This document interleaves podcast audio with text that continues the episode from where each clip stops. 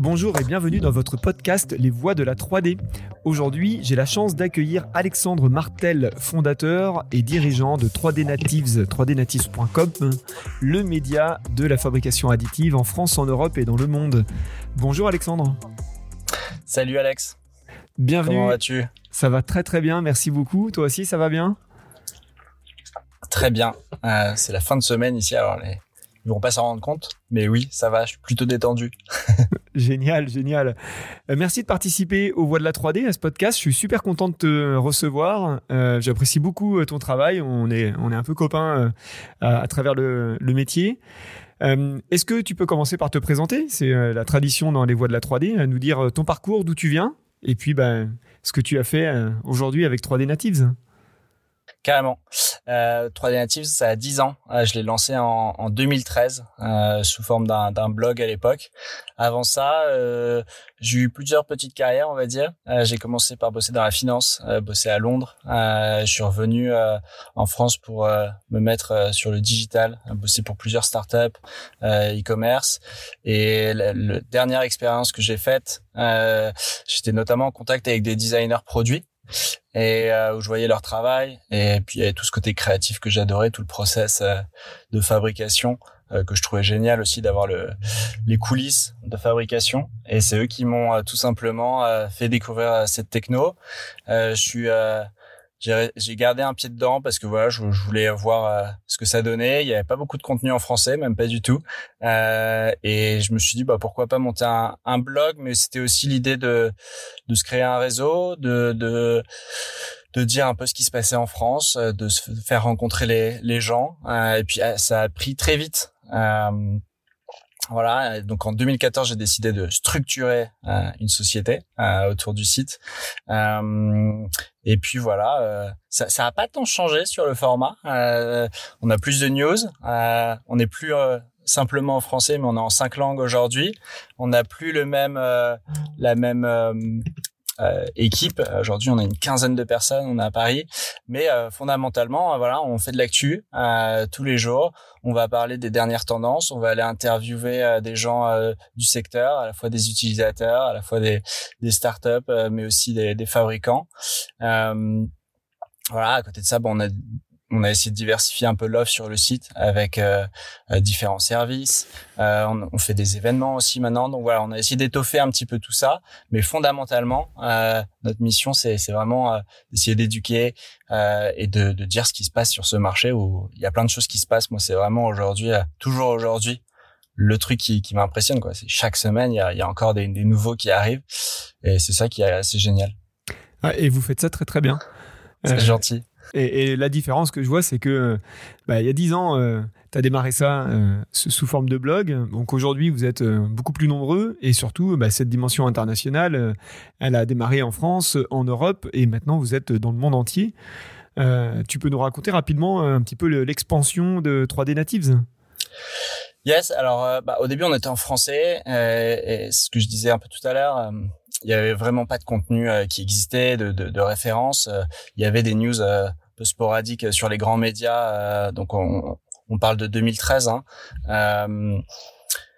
Donc assez rapidement, je me suis dit voilà, si on a ce souci entre guillemets en France, on l'a peut-être sur d'autres marchés. Euh, et euh, assez vite, je me suis dit euh, le marché espagnol, euh, le marché allemand, euh, c'est alors le marché allemand, un marché très industriel. Euh, tout de suite, j'y ai pensé. Je me suis dit qu'est-ce qu'il y a? J'ai un peu fait mes recherches et, et j'ai trouvé quelqu'un pour nous aider à développer le site. Et, et l'Espagne, alors qui était pas du tout aussi mature que la France et, et qu'elle est aujourd'hui, mais il y avait quand même quelques acteurs intéressant. Et, euh, et pareil, j'ai trouvé euh, aussi une bonne personne, une collaboratrice qui est la première employée qui est Lucia euh, que certains ont dû rencontrer sur les salons. Et euh, voilà qui est toujours là aujourd'hui dans, dans l'équipe.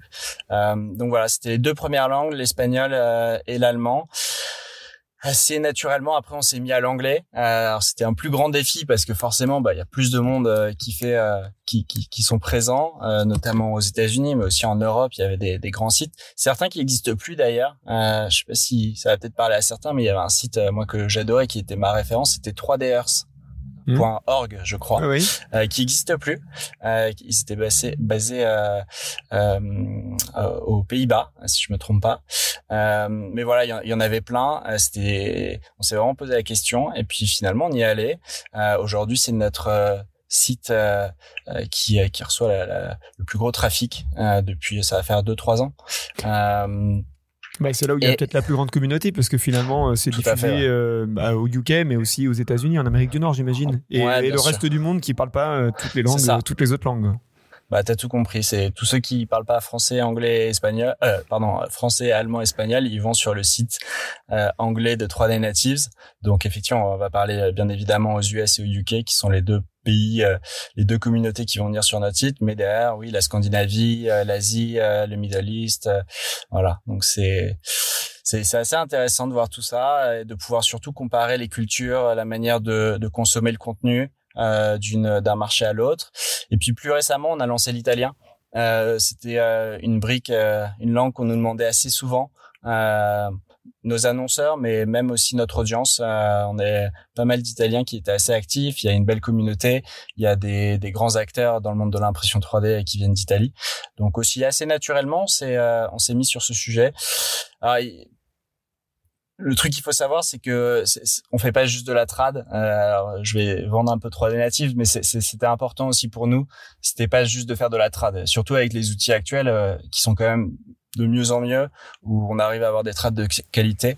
C'était pas l'idée, c'était vraiment l'idée d'avoir quelqu'un, d'avoir euh, quelqu'un de physique, pas de l'intelligence artificielle derrière, euh, qui euh, qui écrive ses contenus, qui soit en contact avec la communauté, donc avec les utilisateurs, les les, les acteurs de l'impression 3D sur place, même si on est tous basés à Paris, mais avec voilà un vrai lien, avoir leur propre réseau, aller sur les événements locaux, c'était vraiment important pour nous. donc aujourd'hui, voilà, l'équipe c'est une dizaine de personnes qui écrivent sur 3D Natives et voilà qui vont euh, euh, essayer d'avoir un focus sur ces marchés, sur le marché italien, sur le marché allemand, sur le marché espagnol, euh, pour essayer de donner voilà un maximum d'infos au niveau local. Et d'ailleurs, enfin. Dis-moi si je me trompe, mais il me semble que sur les différents marchés où tu es, tu as des gens dont c'est la langue maternelle pour l'espagnol, l'anglais. C'est obligatoire. C'est obligatoire, c'est ça. Ouais, c'est obligatoire. On, a essayé même par le passé. C'est un peu une recette qu'on a essayé de, de trouver. Et puis au final, on s'est rendu compte qu'il faut des gens euh, euh, natifs. Euh, donc c'est, ça nous permet d'avoir une vraie légitimité. Euh, et, euh, et puis voilà, c'est sûr que c'est beaucoup plus facile, euh, alors que ce soit sur la rédaction, mais même euh, pour aller euh, contacter les bonnes personnes sur place. Il n'y a pas que la langue, il y a, y a, vraiment cet aspect culture aussi. On va pas communiquer de la même manière sur le site anglais que sur le site français. on reçoit tous des communiqués de presse de, de d'acteurs de, de, l'impression 3D et, et c'est assez marrant de voir comment euh, l'info est pas traitée de la même façon, euh, encore une fois, euh, aux US où ils sont vraiment dans le superlatif, c'est le game changing technology et c'est hyper important pour eux euh, d'avoir ce genre de vocabulaire. Sinon, ils y croient pas en fait. Alors que en France et je dirais dans les pays latins, c'est tout l'inverse. Si tu utilises ce genre de discours, tu vas pas du tout accrocher. Et justement, ça va plus te rebuter. Et donc, c'est important aussi, sur encore une fois, en, France par exemple, d'être beaucoup plus concret euh, de, de venir avec des use cases, de, de donner des exemples, de donner des chiffres. Euh, c'est vraiment euh, deux manières de faire. C'est super intéressant ce que tu dis là parce que euh, ça fait vraiment écho euh, pour moi qui travaille avec euh, des marques du monde entier, des Américains, des Européens, des Asiatiques. Comment tu fais quand tu reçois un, un communiqué de presse d'une boîte américaine, d'un fabricant américain Donc tu vas le réutiliser sur tes sites anglais avec leurs superlatifs, notamment pour le marché nord-américain. Mais est-ce que tu vas tempérer le discours ou bon, bah, c'est leur communiqué de presse, donc tu utilises les mêmes superlatifs que ce soit en espagnol, en français ou en italien? Vous vous paraphrasez, vous modifiez un peu ou finalement euh, vous adaptez à l'audience ou quand euh, bah voilà, c'est la communication du fabricant, donc tu t'en tiens à celle-ci? Non, non. Alors déjà, moi, j'écris plus. Euh, malheureusement, parce que j'aimais quand même bien écrire. mais voilà, maintenant, toute l'équipe contenu qui est dirigée par Mélanie Wallet, que certains connaissent aussi. donc, c'est l'équipe contenu qui va se, se réunir euh, bah, et, qui est en communication permanente, j'ai envie de dire, chez Troyanative, qui va choisir les sujets sur lesquels ils écrivent. Et effectivement, quand il y a des communiqués qu'on reçoit, on en reçoit euh, honnêtement des, des vingtaines chaque jour, j'ai envie de dire. Et et donc chacun va choisir si ça fait du sens de d'avoir un article dessus pour son marché. et pour répondre à ta question, non, il y a vraiment une adaptation, euh, voilà, d'un point de vue euh, édito euh, euh, sur le lexique. Effectivement, il y aura toujours ce côté peut-être un peu plus commercial, j'ai envie de dire, sur le site anglais versus les autres pays. Pour faire simple, pour simplifier, je dirais que peut-être la langue anglaise et la langue allemande sont les plus proches versus italien, français, espagnol. Il y a vraiment ce côté latin euh, où nous, euh, voilà, on peut pas se faire, on n'a pas envie de se faire embobiner, je sais pas. Et euh, non, non, il y a une vraie adaptation au niveau du texte. Hein. Ouais. Et encore une fois, c'est, je pense que les, les gens euh, aux États-Unis aussi, la communauté n'y croit pas si on n'utilise pas ce, ce, genre de, de mots clés et si on leur prouve ou pas d'ailleurs par A plus B que c'est vraiment une technologie d'avenir, par exemple. Après, ce sont des différences culturelles et c'est même des choses qui s'apprennent à l'école, hein, de, de, de, travailler, de communiquer avec des gens de différents pays. finalement, tu nous invites à aller visiter 3dnatives.fr, mais aussi le, le, .com, le .it, je sais pas comment sont euh, nommés les, les sites, mais d'aller voir les différentes langues. Quoi. Non, bah, en plus, tout bêtement, euh, si vous allez sur 3dnatives euh, italien versus anglais, vous retrouverez pas forcément les mêmes articles. Oui je n'ai pas les, les, ratios en tête, mais il y a peut-être 50% du contenu euh, qui est vraiment local, euh, donc dédié à telle startup euh, italienne qui utilise l'impression 3D, tel hôpital qui vient de faire un implant imprimé en 3D, tel fabricant italien qui vient de sortir une nouvelle machine. Et le reste, bah, il y a aussi beaucoup de contenu international parce que c'est un marché mondialisé, bien, évidemment, l'impression 3D avec des marques euh, qui, euh, qui ont des vraies stratégies de développement, de croissance. Euh, les distributeurs, c'est un peu différent forcément. ils sont plus à l'échelle locale. il y en a quelques-uns à l'international. Et puis après, bah aussi des utilisateurs, des grands groupes qui commencent à avoir des, des stratégies, des BP d'intégration de, de la technologie au niveau national, mais aussi un, international. Euh, je sais pas, je pense à des, des acteurs de l'aéronautique, euh, de, de l'énergie, euh, qui euh, ou même L'Oréal. Euh, euh T'as eu Mathieu dans l'émission, si je me trompe pas. Non, j'ai pas encore eu Mathieu dans l'émission, ah, mais merci, prévu, merci pour la suggestion. voilà, Mathieu Forrester de L'Oréal, qui où ils ont cette espèce de réseau.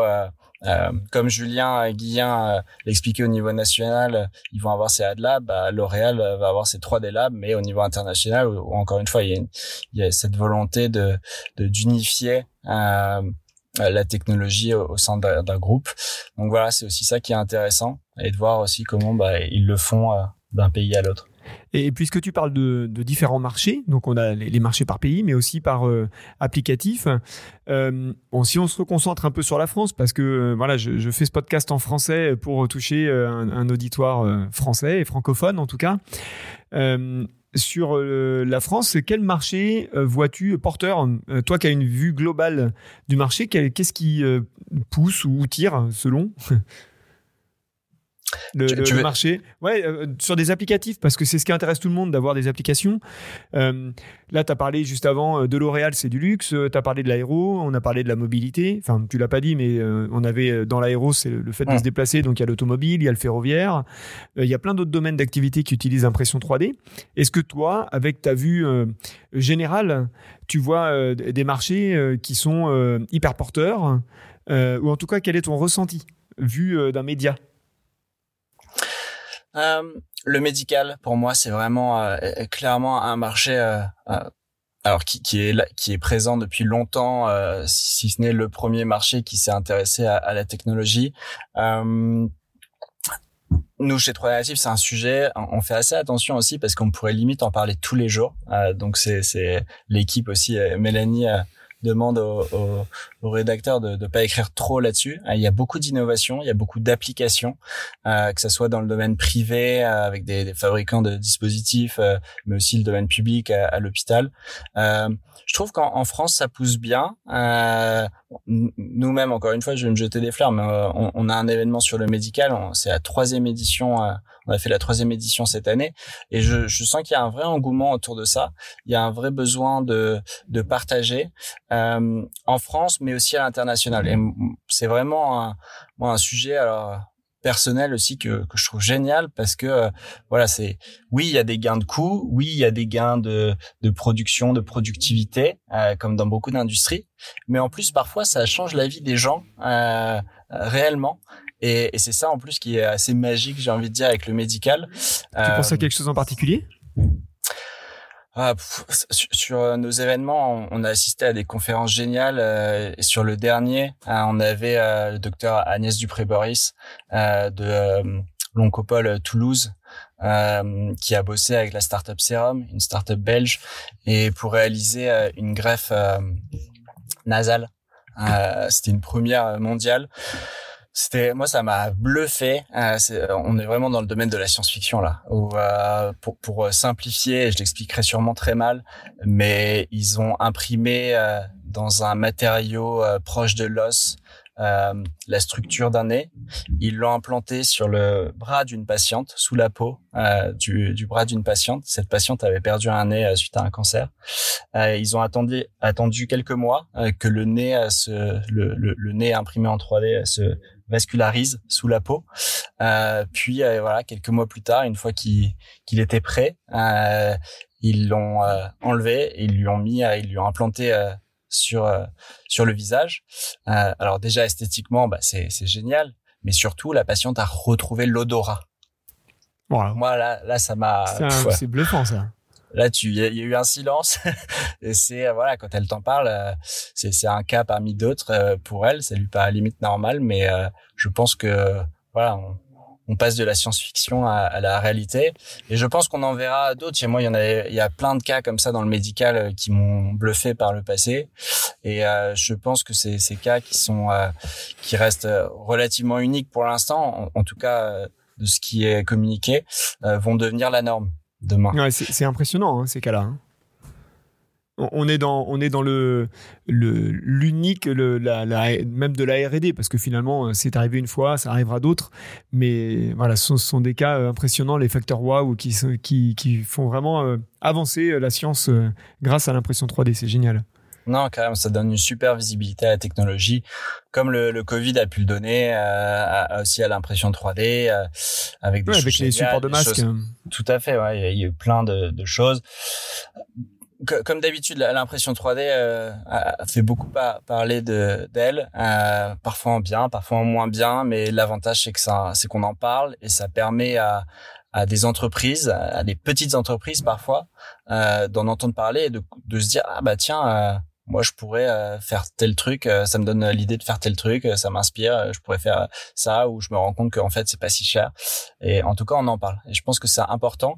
C'est ce que je trouve très fort dans cette technologie c'est qu'on sent vraiment qu'il y a un mouvement de fond versus d'autres technos dont on entend beaucoup parler ou dont on a entendu beaucoup parler, je sais pas la réalité virtuelle, même l'intelligence artificielle, tout, le monde parle de ça aujourd'hui. alors c'est sûrement plus récent euh, d'une certaine manière. Mais euh, voilà, on sent qu'il y a beaucoup de, de, bruit, beaucoup de communication, alors que l'impression 3D, oui, on communique dessus, euh, 3D y participe, mais quand même, moi je sens qu'il y a, on, on, sent c'est un mouvement de fond. Euh, il y a des, des grands groupes qui s'y mettent, euh, qui ont des, des vraies visions à, à, long terme sur la technologie, qui investissent. il y a de la recherche. voilà, c'est c'est bah, ça on, a dépassé euh, le cap de la hype de l'impression 3D ou du, pic de euh, désirabilité. Et aujourd'hui, on est plus dans la montée, euh, la montée à un palier d'adoption. il y a encore beaucoup de, monde à, convaincre ou en tout cas à persuader que l'impression 3D est un vrai moyen de production comme un autre, en tout cas de fabrication de pièces, que c'est un vrai complément aux, aux moyens de production actuels mais c'est vrai que ce que tu dis, le mouvement de fond euh, s'opère, nous on le voit aussi, euh, sur le fait qu'on est moins dans la découverte, les gens savent ce que c'est qu'une imprimante 3D, savent globalement ce qu'on peut faire avec, même si on a besoin d'en parler tous les jours, sinon on ne serait pas là en train de faire euh, ton travail, toi et, moi, ce podcast, mais, on sent que voilà, il y a ce mouvement de fond qui arrive et ça fait plaisir. Non, c'est ça, je pense. puis on voit aussi des technologies et une offre de produits, de services qui est sur le marché qui et qui continue à, croître en plus c'est ce que je disais en, intro euh, dans le sens où euh, euh, voilà on va avoir je sais pas des technos de, post-traitement ou pour pour pour aller sur ce genre de techno, il faut déjà être quand même assez bon, assez mature sur l'impression 3D. Donc voilà, on voit que le, le, le marché continue à se structurer. De manière raisonnée, euh, j'ai envie de dire. Euh, voilà, après aussi sur les marchés financiers, je pense que certains suivent tout ça. Il y a, il y a beaucoup de bruit, il y a, il y a beaucoup, d'actualité en ce moment. euh, mais encore une fois, je pense que c'est ça reste assez positif. C'est que il y a un vrai engouement euh, et in fine, bah, c'est les acteurs qui sont qui sont bien structurés, qui ont les bonnes technologies, qui ont une offre qui répond à un réel besoin, qui resteront. Ouais, exactement. Et d'ailleurs, tu parlais de technologie. Euh, est-ce qu'il y a des technologies qui t'ont euh, plus marqué que d'autres ces derniers temps? Je sais pas, tu as vu euh, une nouvelle imprimante, une nouvelle machine, tu as fait waouh, celle-ci, elle change pas mal la, donne. Tu pas obligé de citer la marque, tu peux la citer si tu veux, c'est pas grave. mais est-ce qu'il y a des choses qui, qui t'ont vraiment marqué ces derniers mois? C'est... J'aurais pas une technologie en, particulier. Euh, je suis beaucoup euh, moi le domaine de la construction aussi, euh, où euh, je trouve là il y a un, vrai engouement aussi, avec beaucoup plus d'acteurs qu'avant, où ils, cherchent aujourd'hui vraiment à maîtriser le procédé, à avoir des choses beaucoup plus fines, des réalisations beaucoup plus fines qu'avant, avec un gros travail sur la partie logicielle, et même plus globalement termes d'innovation, c'est vrai que le logiciel aujourd'hui, c'est peut-être, euh, c'était peut-être l'élément, euh, euh, le, un des trois piliers de la techno qui était un peu en retard. Donc, tu penses quel, c'est quoi les trois piliers pour toi? Hardware, software et, et matériaux. je le vois comme ça. et c'est vrai que le software, bah, les solutions qui existaient euh, alors ça, ça, ça, a quand même changé ces dernières années, mais c'était quand même des solutions qui existaient, qui n'étaient pas spécialement adaptées à la fabrication additive, euh, qui marchaient très bien pour euh, pour ce secteur, mais quand même, euh, on voit qu'il y a euh, voilà, beaucoup de nouveaux logiciels euh, qui sortent. Euh, je peux en citer un, N-Topology. Aujourd'hui, ils, ont l'air très forts. On a aussi une startup française, Cognitive Design System. voilà, c'est tout ce côté design génératif. Il y a, il y a aussi des, des trucs magiques là-dessus qui sortent. donc, ça sera intéressant de voir aussi comment les, les utilisateurs industriels intègrent ce genre de d'outils de, de conception euh, et justement euh, vont euh, vers des choses qui sont peut-être moins traditionnelles dans l'approche afin de, de, construire les produits de demain. Ouais, la partie conception est un vrai sujet, hein, euh, parce que si on a un design qui est pas adapté à la solution technologique qu'on utilise derrière, l'imprimante 3D, la matière euh, ou euh, la machine, eh bien, on va avoir des mauvais résultats, voire pas de résultats du tout. Et, euh, et puis, l'impression 3D, elle prend tout son sens et toute sa valeur quand on a des pièces qui sont bien designées. Et là, tu parlais d'optimisation topologique. Ça, c'en est une. C'est-à-dire que vraiment, on a beaucoup plus de valeur ajoutée à imprimer une pièce qui a été optimisée, adaptée, plutôt que de refaire exactement la même chose qu'on aurait pu faire en usinage, par exemple. Non, tout à fait. C'est des vrais enjeux. Et puis, euh, nous, on a un événement, par exemple, qui s'appelle Additive euh, Design aussi. Euh, on avait une super table ronde euh, cette année euh, avec Total Energy, avec Edwige Ravi de Total Energy. On avait quelqu'un de chez Swatch, Gilles Avumeuillet, et on avait Sylvain Acer de chez euh, Groupe Seb. Euh, et, et, le sujet, c'était euh, justement comment on repense le design de ces pièces euh, pour la fabrication additive, euh, quand c'est des pièces qui ont historiquement été faites, je sais pas, pour l'injection, pour pour d'autres technos un peu plus classiques. il y avait un vrai débat qui s'est installé sur oui, bien évidemment, il faut adapter son modèle pour la fabrication additive. Mais parfois, quand on fait des pièces euh, à l'unité, quand on fait des pièces euh, de rechange, est-ce que ça vaut vraiment le coup euh, ah oui, d'y passer du temps et de l'énergie, bien sûr. Exactement. Et, c'était une approche au final, je m'étais jamais posé la question. Et c'est vrai que pour des grands groupes où encore une fois on parle de, de milliers, de centaines de milliers de, de pièces parfois, euh, voilà, bah c'est ils apprennent en, en faisant. Euh, et, et c'est assez intéressant, je trouve, de de, de voir, d'avoir ces retours d'expérience euh, de d'acteurs bah, il y a une part d'adaptabilité, c'est-à-dire, euh, Euh, ne pas se dire que c'est toujours de la même façon, que la pièce, il faut absolument la redessiner ou pas la redessiner. Si on fait que remettre des pièces qu'on fait dans d'autres moyens ou qui ont une CAO qui a 10 ans dans une imprimante 3D, bah, ça marche, hein, mais peut-être que ce sera pas adapté. Et effectivement, il faut bien réfléchir à ce que l'on veut faire et comment on va utiliser sa machine. Pour ça, ça demande de l'expérience il faut faire, refaire et euh, utiliser euh, les machines au maximum. Il faut embrasser la technologie, mais en même temps, euh, pas être obtus, pas être un convaincu absolu non plus de se dire voilà, ça, ça, va tout révolutionner, c'est comme ça qu'il faut faire, ils l'ont dit. et voilà, faut rester ouvert quand même et se poser les bonnes questions. Ouais, et humble devant la machine. Pas se dire qu'elle va tout faire toute seule ou qu'elle va tout changer, effectivement. Je suis tout à fait d'accord. Euh, on pourrait en parler pendant des heures. Je vois que le, temps file, mais, euh, mais c'est trop bien. enfin, de toute façon, à chaque fois que je suis avec des personnes dans ce podcast, on pourrait faire des podcasts qui durent deux heures, mais euh, plus personne ne les écouterait. Euh, tiens, j'ai quelques questions. Je voulais essayer de faire quelque chose de nouveau avec un, espèce de portrait chinois. Alors, si je te dis euh, fabrication additive ou impression 3D Alors, tu m'aurais posé la question il y a quelques années, je t'aurais dit impression 3D. Et maintenant, je te dirais plus fabrication additive aujourd'hui. Faut que je m'explique ou? Si tu veux euh, apporter un commentaire, tu peux. Hein. Non, je pense que c'est l'évolution du marché d'une certaine manière aussi, où euh, l'impression 3D a beaucoup servi aussi à, à, à faire parler de la technologie. À démocratiser.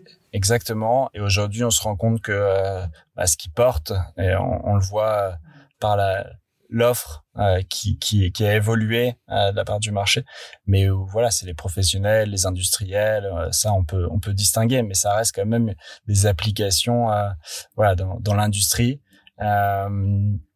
ça reste un, outil pour fabriquer des pièces et, euh, et donc voilà c'est peut-être le c'est un peu un jeu de mots hein, mais euh, euh l'impression 3D est bien évidemment toujours utilisée nous on l'utilise toujours beaucoup euh, sur 3D Natives mais c'est plus dans cette approche où voilà on a beaucoup parlé euh, peut-être une dizaine d'années comme quoi ça allait révolutionner nos vies et on aurait tous une imprimante 3D à la maison.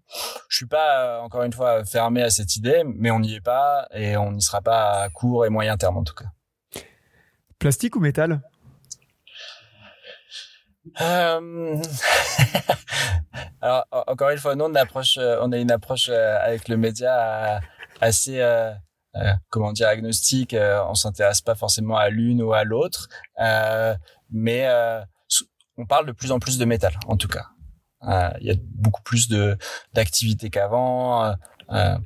autant avant le nombre de techno-métal se comptait euh, sur une main, euh, euh, même pas sur quelques doigts. Et, et, de plus en plus, voilà, on voit que on va aussi avoir besoin de, de nouvelles nomenclatures parce qu'il y a c'est ce que je disais aussi en intro, c'est moi je suis toujours bluffé du nombre de technos ou parfois même les mêmes technos mais des nouveaux fabricants, des nouveaux arrivants, des nouvelles machines, oui qui sont mieux, qui qui, qui permettent d'être plus rapides, qui simplifient, etc.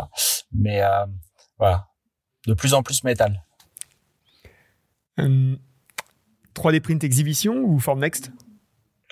Ah, bah on est assez chauvin. Moi, j'aime beaucoup le 3D print. Ça, ça, ça, permet d'aller au contact de la communauté française. Après, c'est sûr que Formnext c'est une référence euh, mondiale. Euh, c'est pas la même ambiance, si je peux dire. Effectivement. Euh, imprimante industrielle ou de bureau? Industrielle. Paris ou Lyon? Ah, je vais me faire des ennemis là. euh, je connais très mal Lyon en plus. Euh, à chaque fois que j'y vais, c'est euh, c'est pour le boulot. Donc j'aimerais bien vous dire Lyon, mais pour le plaisir, pour pour aller passer un peu plus de bon temps. Mais non, moi je suis parisien de souche et voilà, on, on, est basé à Paris, donc je vais rester sur Paris. T'es le bienvenu, hein Je le sais. Voiture ou moto? Ah, moto. Et ça, tu sais pourquoi, Alex. Il y a, y a, une communauté grandissante de motards dans l'impression 3D. Je pense qu'il faut qu'on organise quelque chose là. C'est pas possible. Ouais, je pense. Ça, ça sera le, ça sera euh, un des, un des mots de la fin. Mais ouais, il y a des choses à faire dans la moto. On pourrait faire euh, se regrouper et faire une super bécane et faire des beaux cas d'application avec ça, je pense. Et bah, et beaucoup de, de, de motards dans, dans ce milieu. Euh, quand on commence à leur parler, ils disent ah bah oui bah je fais une pièce effectivement pour ma moto ou, ou je teste un truc, c'est assez marrant effectivement. Merci euh, Alex pour euh, ta participation. Est-ce que tu un... voudrais laisser un mot de la fin à la communauté? C'est la question à un million d'euros. non, j'ai pas. je, je, vais pas aller sur quelque chose de très philosophique, mais et, et c'est des choses qui sont dites de manière qu'on retrouve sur sur plein de technos mais je disais je dirais que c'est important euh, euh, de se tromper euh, d'essayer la techno euh, pour euh, les auditeurs qui nous écoutent ceux qui, qui aimeraient aller peut-être qui, qui sont déjà dans le milieu qui, qui aimeraient aller plus loin qui se demandent comment se mettre je sais pas à la fabrication additive métal ou comment on se met à, à la au design génératif. Bah aujourd'hui peut-être euh, tester, euh, trompez-vous, euh, euh, recommencer. Et, et c'est comme ça qu'on qu'on qu'on s'y met, c'est comme ça qu'on qu'on fait avancer euh, les choses. Euh, et moi, je, moi le premier, je trouve parfois dire bah tiens c'est génial, on va écrire dessus sur Trois Natives, mais c'est vrai qu'au final on, voilà, on, on aimerait voilà toucher la techno, mettre les mains dedans. Et donc je pense c'est important voilà de, de tester, de se tromper. Ah, génial, j'adore. Merci beaucoup, euh, Alex, pour, euh, bah, pour ce, ce moment d'échange. On aurait pu euh, y passer encore deux fois plus de temps, que ça aurait été toujours aussi intéressant. merci pour ta participation et puis bah, à très bientôt sur les voies de la 3D. Merci, Alex, et un grand bravo à toi pour ce, ce fabuleux podcast. Merci.